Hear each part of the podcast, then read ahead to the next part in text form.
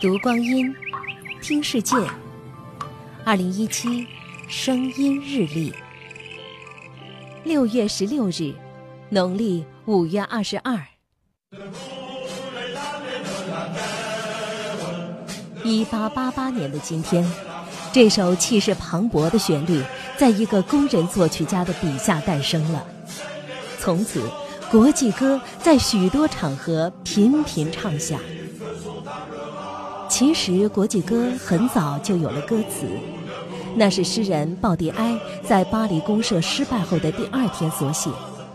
而这首号召全世界被压迫、被剥削的奴隶起来斗争的壮丽篇章，却在整整十六年后才出现在由朋友集资出版的《鲍迪埃革命诗歌集》中。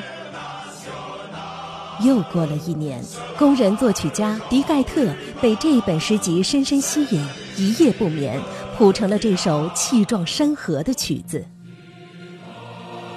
一百多年来，这首歌曲被译成多种文字，传遍全球。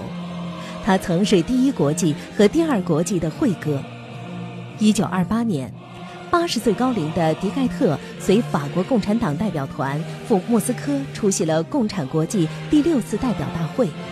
会上。代表们用三十多种语言齐声高唱国际歌。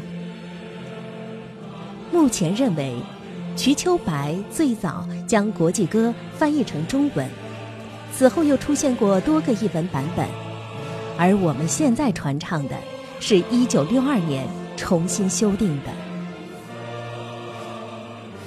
二零一七声音日历。